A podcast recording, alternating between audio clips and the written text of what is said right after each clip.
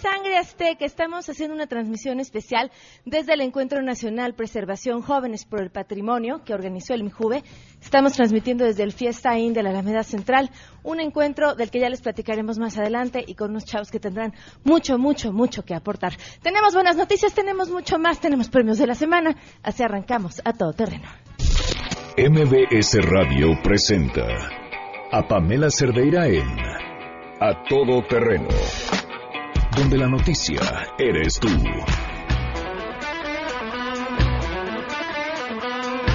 Godines, música para nuestros oídos. Así suenan los viernes cuando ya estamos a punto de salir de trabajar. Gracias por acompañarnos en este viernes. El teléfono en cabina 5166-1025, el número de WhatsApp 55 33 32 95 85, Twitter, Facebook e Instagram me encuentran como Pam Cerdeira. Y les vamos a recordar de una vez que la próxima semana, el viernes, vamos a estar transmitiendo desde la Feria Internacional del Libro Infantil y Juvenil. Así que nos va a dar muchísimo gusto podernos ver el viernes a las 12 del día, el próximo viernes. Y este viernes, les digo, les traemos un programón. La pregunta que les hacemos hoy es. ¿qué ya sabemos qué opinaron los mercados, pero ¿qué opinan ustedes de esta propuesta de Morena de pues reducir y eliminar la gran mayoría de las comisiones que cobran los bancos? Queremos conocer tu opinión a todo terreno. ¿Qué opinas de la propuesta de Morena para modificar las comisiones bancarias? Yo opino que estaría bien que modificaran las comisiones bancarias porque hay unas que son totalmente injustas, no sé de dónde las inventa el banco, a final de cuentas es para que obtengan una ganancia ellos. entonces deberían de revisarlas realmente y bajar las comisiones como en otros países realmente sucede. Pues considerando que los bancos nos cobran por todo y cantidades elevadas, pues sí estaría genial que la concretaran esta, esta propuesta. Ahora bien, ¿qué tan real es? Porque me suena más a propaganda, medida populista, que a algo que pueda hacerse en realidad. Ojalá que lo hicieran. Yo pienso que es una propuesta no excelente lo que le sigue.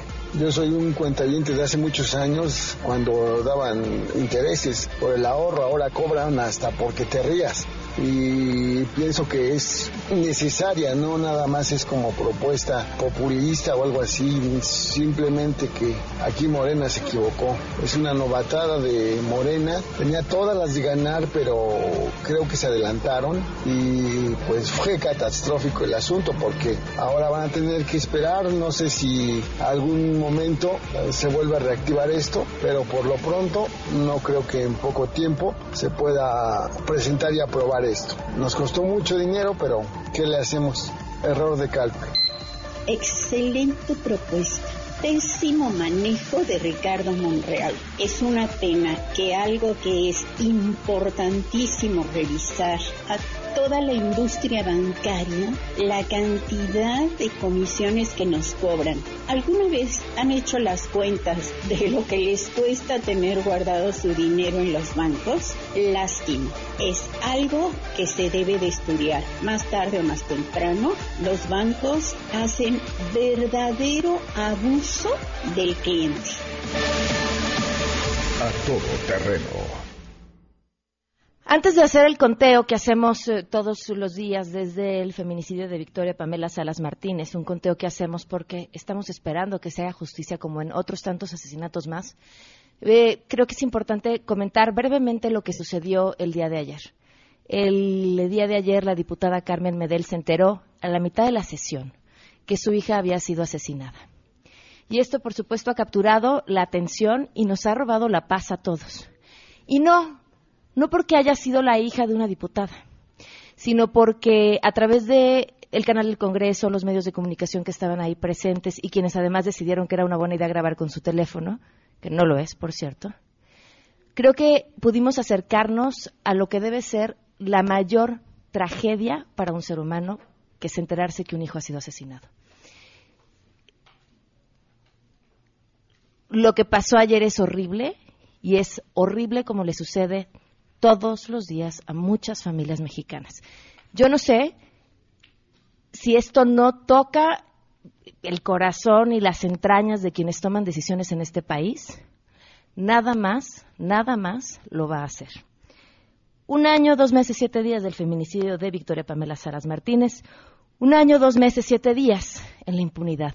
Y la impunidad del feminicidio de Victoria Pamela es la impunidad en el resto de los feminicidios y es el discurso a los delincuentes que pueden matar a alguien y que no va a pasar nada.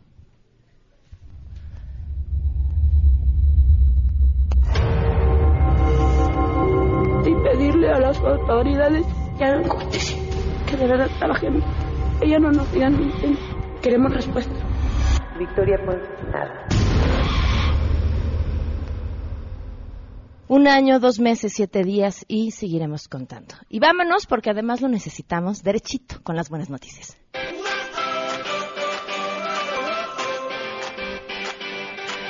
Pues ya les había yo dicho que estamos transmitiendo en el marco de este encuentro nacional Preservación Jóvenes por el Matrimonio y quiero darle la bienvenida a mis invitados. Tú no tienes micrófono. Ven, siéntate aquí, estás muy lejos. Sí, ven. Tú también vete para acá. Eso. Ah, mira, aquí estaba tu micrófono. Me- en realidad me lo había robado yo. Omar Timothy Sánchez de- del Estado de México, ¿cómo estás? Muy bien, gracias. Bienvenido. Y Ana Laura Cruz de la Ciudad de México, ¿cómo estás, Ana Laura? Hola, bien, gracias. A ver, cuéntenme, ¿cómo es que ustedes formaron parte de este proyecto? ¿Cómo inició todo? Por una convocatoria eh, me llegó a mi correo y pues dije, soy de Tultepec, Estado de México, tenemos historia, tenemos un oficio artesanal de la pirotecnia y quiero que esto lo sepa México, podría saberlo el mundo, ¿por qué no? Hay que pensar grande y pues aquí estoy, prosperó mi proyecto y pues gracias a todas las conferencias y talleres que tuvimos, así será. ¿Cuántos años tienes? 22. ¿Y tu familia se dedica a la pirotecnia o nada más decidiste que eso era lo que querías rescatar? Llegué a Tultepec y pasé ahí mi juventud. Y pues todos mis amigos hacían cohetes, hacían toritos, castillos, alebrijes. Y me daba cuenta la riqueza cultural que tiene porque ya es una herencia. Y dije, eso es patrimonio. He llegado a hacer algunos con mis amigos en, en charlas o, o en talleres que hacemos. Pero sí, quiero preservar eso. Es algo importante. ¿Y tú, Ana Laura, cómo llegas? Hola, eh, bueno, Male, Mayuwe, Madani, Maduwi, Weguna, Ana Laura. eh, yo soy Ana Laura Cruz. Buenas tardes a todos, hermanos, hermanas, tíos y tías. Pertenezco al pueblo Triqui. Vivo en la Ciudad de México. eh, mi comunidad está, es originaria de Oaxaca, de la Mixteca. Y este, bueno, eh, yo también convoqué eh, para el encuentro y bueno, este yo trabajo en proyectos para de educación intercultural para niños y jóvenes indígenas que radican en la Ciudad de México. ¿En qué consisten tus proyectos? Bueno, este llevo trabajando aproximadamente unos ocho años. Este, la mayor parte del trabajo que realizo ha sido voluntario y consiste en dar una alternativa eh, eh, educativa donde se involucren eh, cuestiones y de conocimiento y saberes ancestrales de los de los predios indígenas. Eh, yo me di cuenta que la discriminación ha sido un, un- ah, que han tenido estos niños y adolescentes ha sido muy fuerte, que es una realidad latente, que hay mucho trabajo por hacer.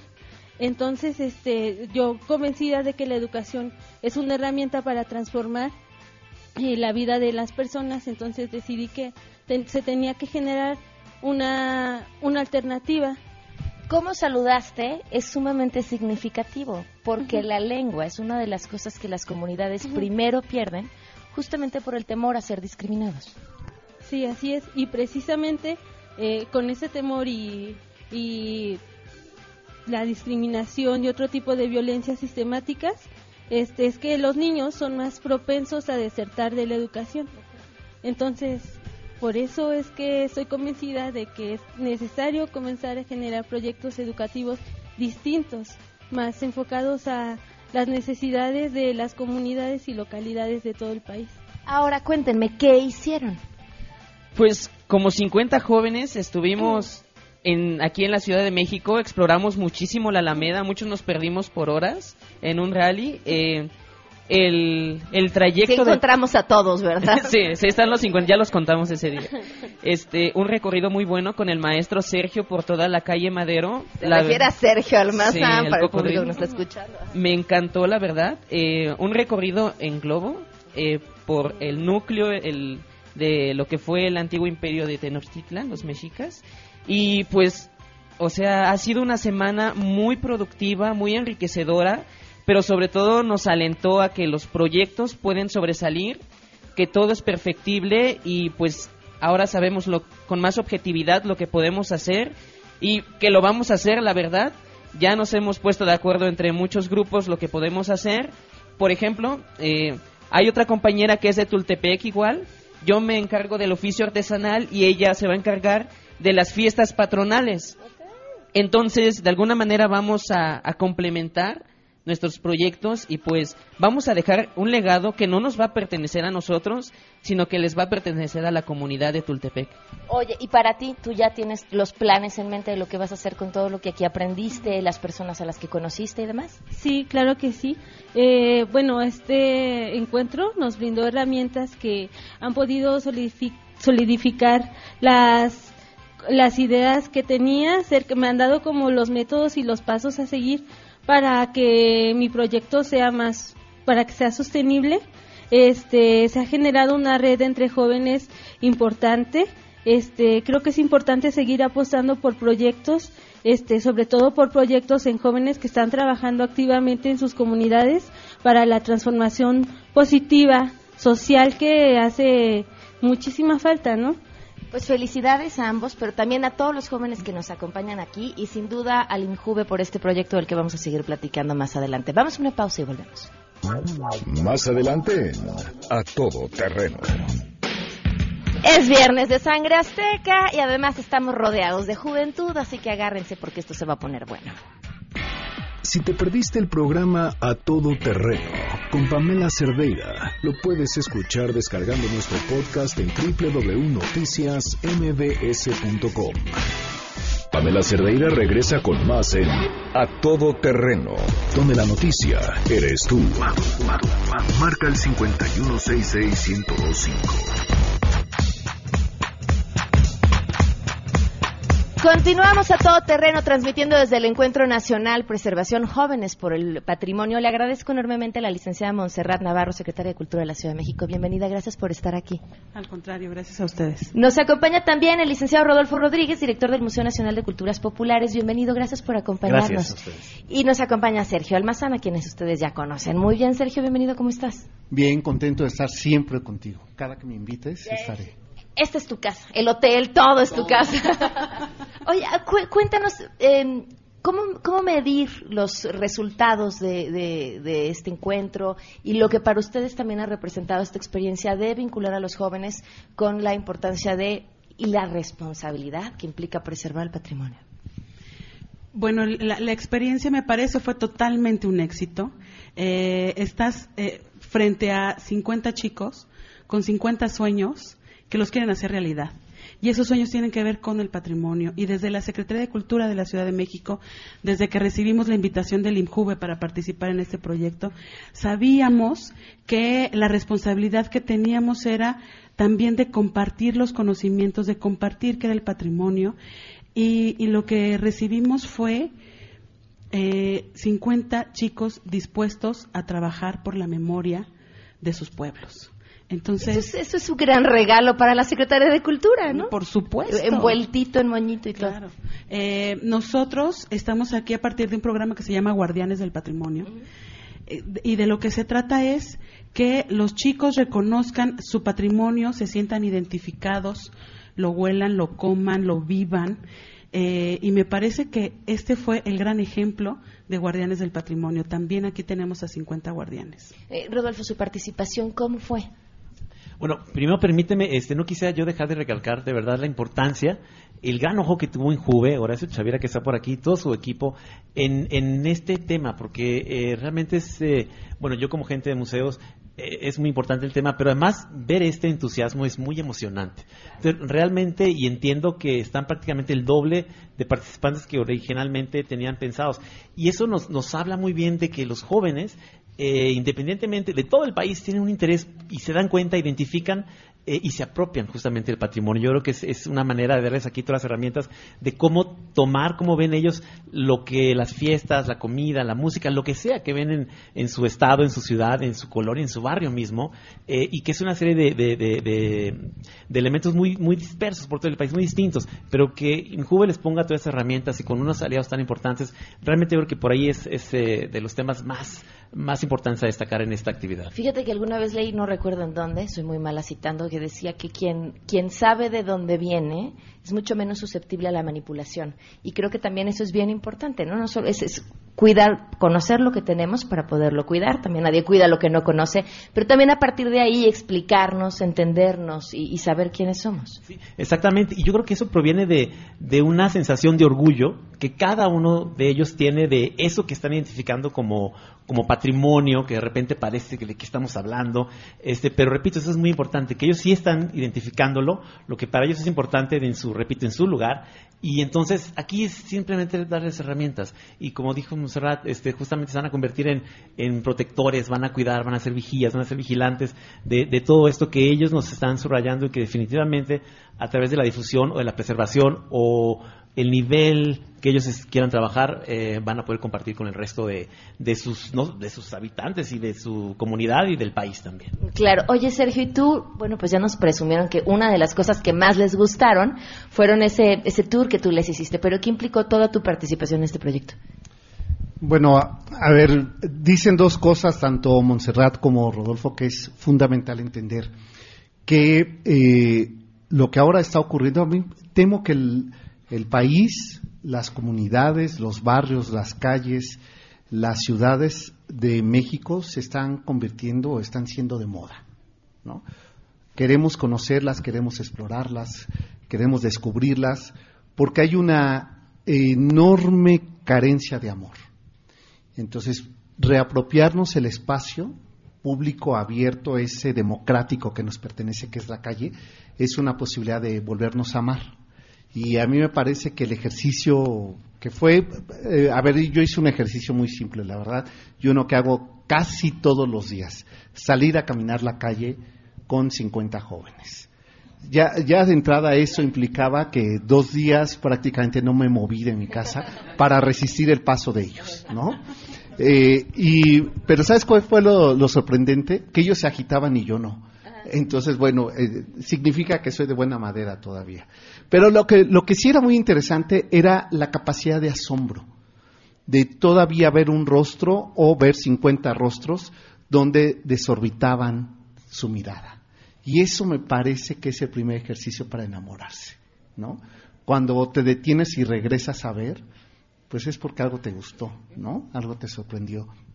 Y eso a mí me enseñó mucho de los jóvenes esta enorme posibilidad de seguirnos asombrando. ¿No? Este asombro fue eh, quizá de las cosas que he recuperado y me he llevado estos días. Esto fue el pasado martes. Recorrimos desde la Alameda, eh, saliendo de aquí de donde estás transmitiendo ahora, Pamela, hasta el Zócalo. Entonces, y fuimos contando historias y fuimos viendo edificios y demás de esta, de esta ciudad. Y después nos sentamos a escribir una crónica en conjunto cada quien escribía una línea, se peleaban por eh, buscar la información que tenían. Y eso, eh, Pamela, yo creo que tú, además que te dedicas a escribir, es también un momento de intimidad y de exploración y de asombro que no tiene un precio. ¿no? Me gusta mucho esto que dices de la mirada, de, de regresar a volver a ver, porque he podido platicar con dos de ellos y conocer sus historias y conocer cómo, cómo regresaron a ver aquello que tenían ahí siempre, ¿no? Lo que era parte de lo cotidiano y decir esto puede verse con otros ojos y además es digno de rescatarse y de compartirlo con el mundo porque lo que tenemos es importante. Algo que, que creas importante agregar a este, a este tema antes de irnos a una pausa. Bueno, pues eh, me parece que estuvimos conviviendo entre respeto, conocimiento, conciencia, identidad, fue un acto de escucha constante, de escucharnos 50 y creo que eh, me encantaría decir que hay 50 corazones latiendo por el patrimonio cultural en este momento. Y eso es una ganancia para todos, ¿eh? para todos los mexicanos. Rodolfo, algo que te gustaría agregar. Sí, también que eh, esta efectivamente es un ejercicio para, para cualquier joven. Es muy interesante ver eh, que hay abogados y hay ingenieros y hay gente que no pensaríamos que normalmente estarían, tendrían por qué estar relacionados con, con, el patrimonio, pero, pero no, efectivamente yo creo que eso nos habla de la preocupación en general de cualquier ciudadano sensible eh, y que le interesa eh, conocer y defender eh, y dar a conocer su entorno. Muy bien, Sergio. Pues eh, agradecerles de verdad a los jóvenes lo que me enseñaron el martes pasado, eh, de comprometerme a seguir caminando y explorando las calles de, por lo pronto de mi ciudad, que no se acaban, ¿eh? son inagotables, y algo también que siempre eh, reafirmaré con estos ejercicios, uno decepciona, pero las ciudades nunca. ¿no?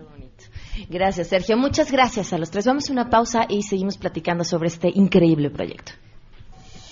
Si tienes un caso para compartir, escribe a todoterreno.mbs.com. Pamela Cerdeira es a todoterreno. En un momento continuamos. Pamela Cerdeira está de regreso en A Todo Terreno. Únete a nuestra comunidad en facebook.com. Diagonal Pam Cerdeira. Continuamos.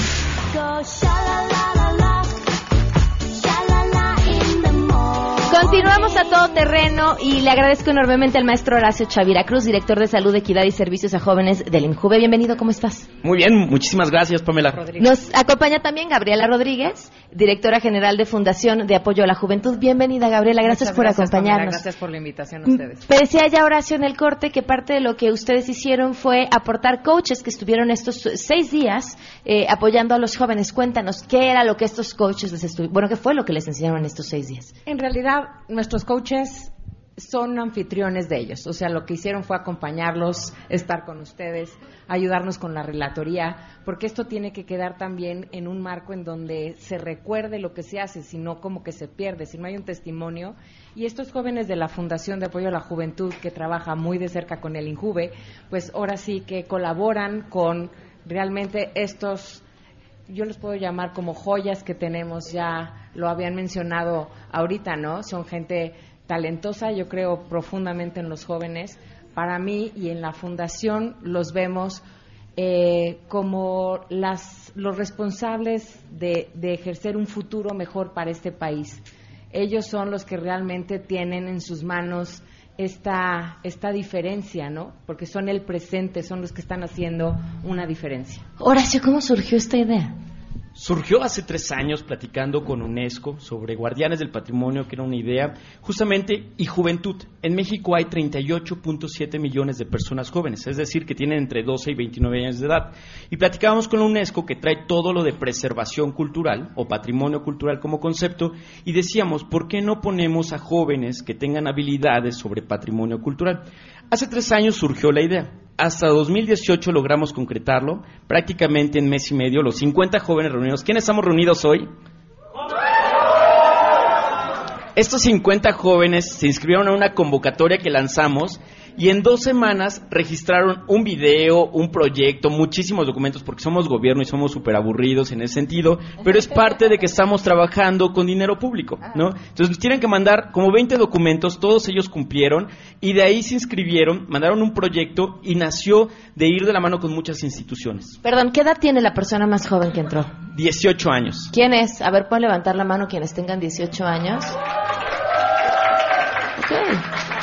Y vienen de toda la República. Uno de los criterios más importantes era que no estuviéramos todos los que siempre estamos, porque mucho se hace centralmente, sino que viniera uno de cada entidad federativa. Entonces tenemos a alguien de Baja California, tenemos a alguien de Yucatán, tenemos a alguien de Chiapas, tenemos a alguien de Oaxaca, de Zacatecas, de San Luis, de todas las entidades federativas para que conformen una red de jóvenes por el patrimonio. Fíjense que de, verdad no saben el, el, el inmenso valor que tiene el que ustedes estén aquí. Es uno, tener gente con ideas, tener gente que cree en su país, que le va a apostar a su país, pero que además tengan las habilidades para Eso, el papeleo, el me aviento el trámite, el no sé qué, y además estoy aquí y le dedico una semana de mi vida. Eso, eso, ah, eso nos da esperanzas a todos, de verdad. El, el martes creo me encontré a uno a las 11 y me dicen, vamos a hacer tarea colectiva. Yo dije, martes, Ciudad de México, nunca han venido, 50 jóvenes. Me mandan una fotografía, de verdad, tarea colectiva, porque muchos pidieron permiso en sus escuelas. Entonces, eso también nos da una esperanza de que los jóvenes de entre 12 y 29 van a cambiar México. Son 38.7 millones. Ahora, la idea es que estos proyectos que hoy ya tienen ellos mucho más armados y me imagino que además se han moldeado mucho de lo que era su idea inicial, puedan empezar a dar frutos pues prácticamente mañana. Así es, de hecho, hoy recibieron el proyecto final y el martes nos tienen que entregar, porque además se llaman tarea todavía eh, digital, y tienen que mandarnos el martes para seguir construyendo. Y tuvieron una serie de coaches también técnicos, eh, Miguel, Montserrat, David Morato, que les estuvieron diciendo todo el tiempo cómo alinear porque no solo es hacer un buen proyecto, hay que hacerlo técnicamente bien, hablar de patrimonio tangible, intangible, si es material, si es inmaterial, si es natural, cómo lo clasificamos, lo describimos, y de ahí es lo que nos tienen que presentar para hacer un mejor proyecto la próxima semana. Gabriela, ¿con qué se quedan ustedes? Yo me quedo con, el, hecho de saber, o más bien te lo voy a poner así. Yo creo en, en la filosofía de un pensador que es Goethe y dice que si al ser humano lo tratas como es, va a ser lo que es. Pero si lo tratas como está llamado a ser, va a ser lo que debe ser. Entonces yo veo en estos jóvenes que están llamados a ser a ser un mejor país, a ser una mejor persona, a darnos amor, como Sergio lo decía, porque en ellos existe esa esencia. Entonces, ¿con qué me quedo? Con este enorme esfuerzo que yo he visto que siempre hace el INJUVE. Me ha tocado ser jurado de otras convocatorias. Yo veo el talento que existe en México y me parece una maravilla que organizaciones, bueno, instituciones como el INJUVE los ponga en la palestra y lo podamos ver tangible, lo puedan visibilizar y podamos ver que existen estas inquietudes. El joven se cataloga como al millennial, ¿no? Como apático, como no comprometido, como fuera de lugar, como nada los motiva, eh, muy en su mundo. Y para mí estos jóvenes nos enseñan que no es cierto. No tienen atole en las venas ni tampoco en el cerebro. Eh, son gente verdaderamente preocupada por su país y quieren un mejor país para todos. Horacio, ¿con qué te quedas? Que solos podemos avanzar más rápido, pero juntos vamos a llegar más lejos. Y eso estamos muchísimas instituciones y ustedes también lo vieron, trabajar de manera individual los puede llevar rápido pero si hacen alianzas, si trabajan en conjunto, si hay solidaridad, si hay cohesión social, que es lo que nace este proyecto, van a llevar más lejos no únicamente a ustedes y a su comunidad, sino a todo el país. Hoy también tenemos reunidos no solo a los jóvenes por el patrimonio, sino también a los ganadores de otra convocatoria de jóvenes creativos, que es muy parecido al proyecto donde nos conocimos, a Marte, que son justamente tres, eh, cuatro duplas, Alma de Piedra, Comand Jaló, Origen e Itanam, que estuvieron durante diez días eh, visitando Ciudad de México, Puebla y Oaxaca y hoy están aquí también reunidos y pronto van a recibir su premio y agradecerles que vengan desde Campeche. Ahí tuvimos la experiencia de que 13 jóvenes de Campeche indígenas nunca habían tomado un avión y no nunca habían ido a sacar una cuenta bancaria y tenían que comprar unos pases. Entonces, por primera vez se subieron a una escalera eléctrica y les daba miedo subirse a una escalera eléctrica. Y eso es nuestro México. Y eso es tender lazos. Y eso es hacer cohesión social. Y siempre he dicho que hacer política pública la mejor política pública es la que toca la vida de las personas. Pues de verdad, felicidades, felicidades por este proyecto y sobre todo felicidades a los jóvenes. Vámonos porque regresamos con Sangre Azteca. Si te perdiste el programa A Todo Terreno con Pamela Cerdeira, lo puedes escuchar descargando nuestro podcast en www.noticiasmbs.com. Estamos de regreso. Síguenos en Twitter, arroba Pam Cerdeira, todo terreno, donde la noticia eres tú. Continuamos. Ladies and gentlemen, señoras y señores, ha llegado el momento de presentar con orgullo el galardón a lo más selecto de la semana. Los premios de la semana en A Todo Terreno.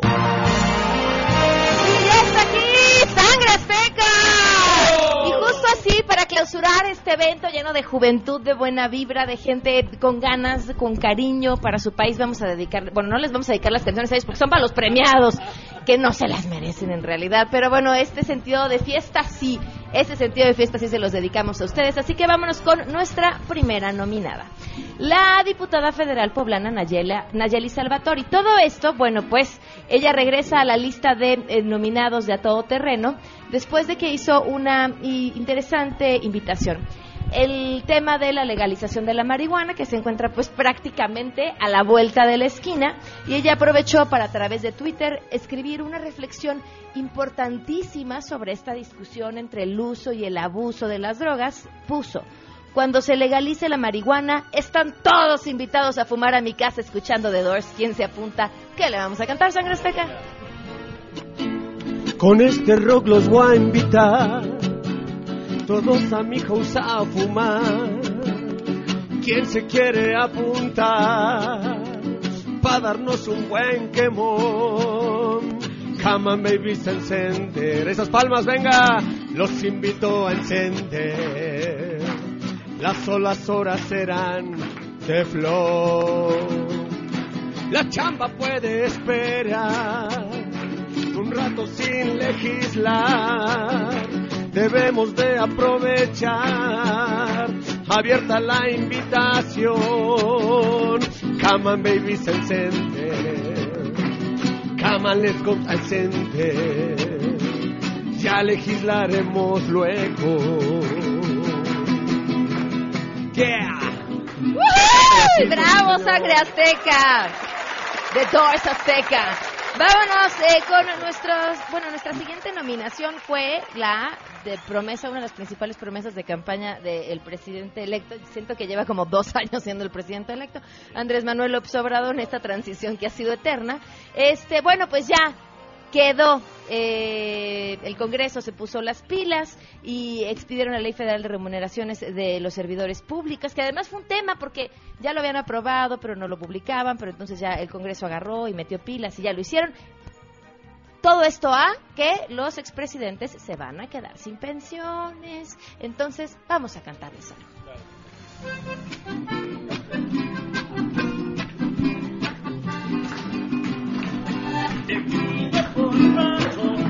de la manera más atenta que te resignes ya y aceptes de una vez la nueva ley. Las pensiones se terminan ya. No, no, no, chiquillo, no. Yo no me resignaré. No, no. ¿Qué va a decir Martita si me dejan sin Milana? Y me pidan que no insista, ya no sean así. Ya no les toca nada. Que no, que no. Ya no les toca nada. Nada. No, no. Ya no les toca nada. Nada. ¡Ay, qué bonito! Esta fue la que más les gustó, ¿verdad? Agárrense porque milagro. ¿Alguna vez leí? Lo voy a buscar porque hay un estudio de cuántas personas dicen que se les ha aparecido Jesús en un pan tostado. Y bueno, es que cuando vi esta noticia me acordé justamente de ese estudio, lo voy a buscar. Bueno, pues resulta que Mauricio Clark asegura que se le apareció la Virgen de Guadalupe en un árbol de su casa. Miren, publicó las fotografías del árbol. Eso no es una virgen, ¿lo viste? Eso no es una virgen. Bueno, podría ser virgen todavía, pero eso no lo sabemos. Y no estaría bien que habláramos acerca de la virginidad del árbol porque pues es un árbol. O las partes sexuales del árbol. En realidad es una árbola. Yo lo vi claramente. ¿Qué vamos a cantar, Sangre Azteca?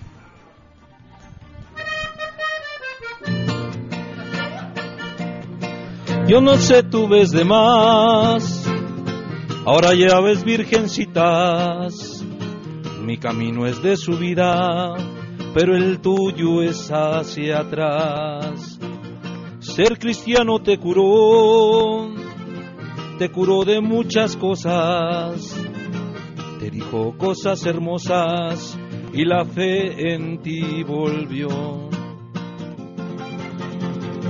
Pero te vas a confundir cuando veas que no es nada. Su corteza está agrietada, árboles siempre hay así. Pero te vas a confundir.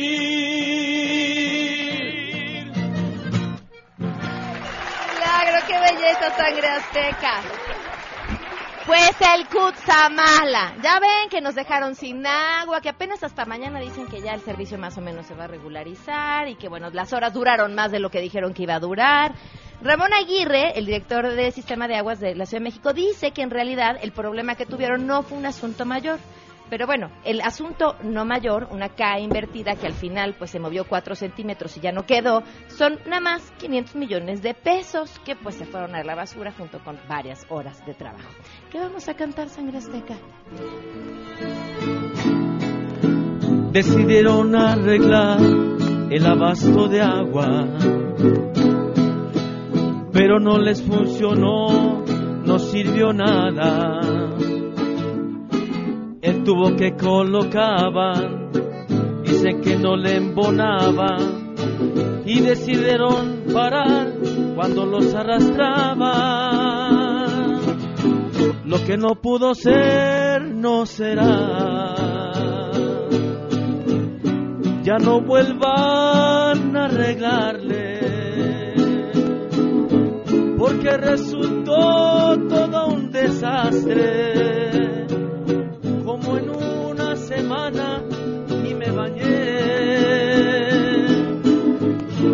Fue un gasto de dinero